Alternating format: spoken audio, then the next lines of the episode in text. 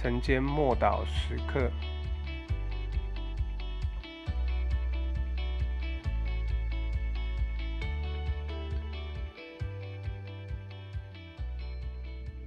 我们日用的饮食，马太福音六章十一节。我们日用的饮食，今日赐给我们。神关心你生命的每个领域，他并没有属灵到不想用各样的财物来帮助你。我们需要食物才能活下去，而食物得用钱去买，所以我们需要财物。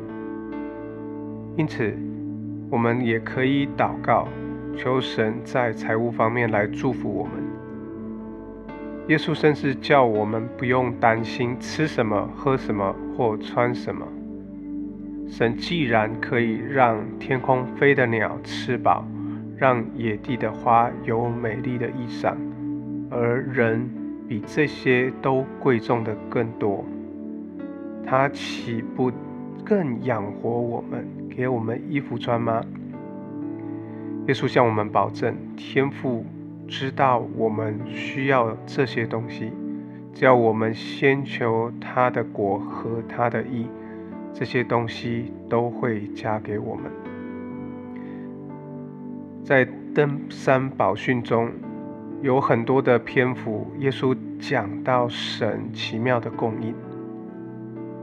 我们常常把神看作某一种呃类似诺斯底学派的偶像。好像完全不触碰任何物质上的事，但这样的想法根本不符合圣经。耶稣说到天赋的时候，向我们保证，天赋非常关心我们生活的每一个层面，所以我们不需要沮丧、忧虑、害怕，但也不要贪婪。神已经应许天天供应我们生活所需。或许世人藐视这种说法。但这应许是真实的，只要我们先求他的国，必不落空。天国是以神为中心，我们只要跟随耶稣，就可以免去恐惧、害怕、自私，还有那些追逐世界金钱的欲望。保罗在提摩太后书二章四节这样说道。凡在军中当兵的，不将事物缠身，好叫那招他当兵的人喜悦。换句话讲，你若是神国军队的一员，他一定会照顾你。